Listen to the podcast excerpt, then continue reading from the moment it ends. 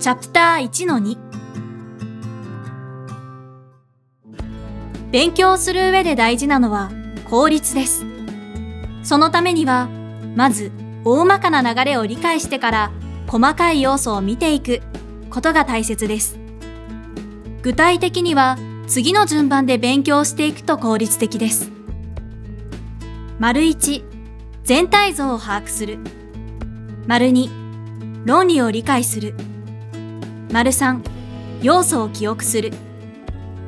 まず、全体像を見渡してから個々の要素を考えていきましょう。先に公式や単語などの具体的な要素から覚えようとすると理解が浅いので結局次から次へと忘れていきます。受験勉強の時間は限られています。効率的に勉強しなければ時間はどんどん足りなくなっていきます。では、先ほどの3つについて詳しく説明します。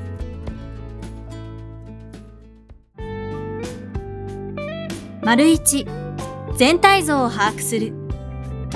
全体像を把握すると、単元ごとの論理のつながりが分かってきます。単元ごとの論理のつながりが分かると、今度はそれぞれの単元の目的が分かります。目的が分かることで理解が深まるのです。全体を把握する簡単な方法の一つは、教科書や参考書の目次を見ることです。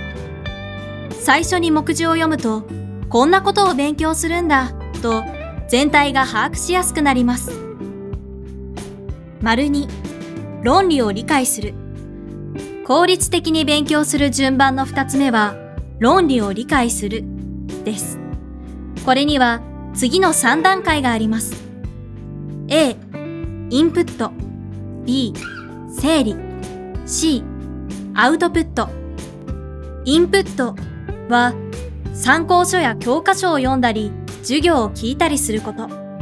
整理はインプットしたことを自分なりに考えたりまとめたりすること。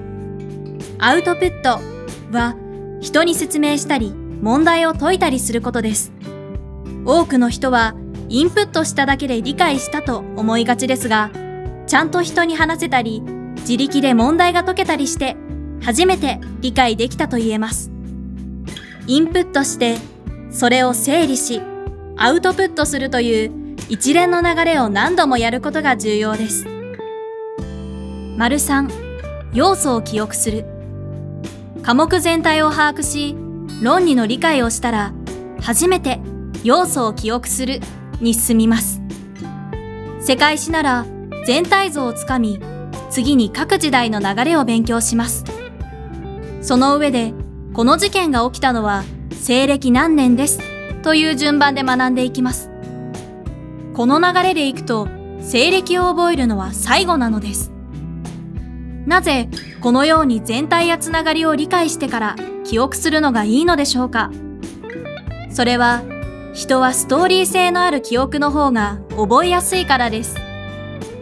意味と一緒に覚えたり、前後のつながりをセットで覚えたりした方が記憶に残りやすいのです。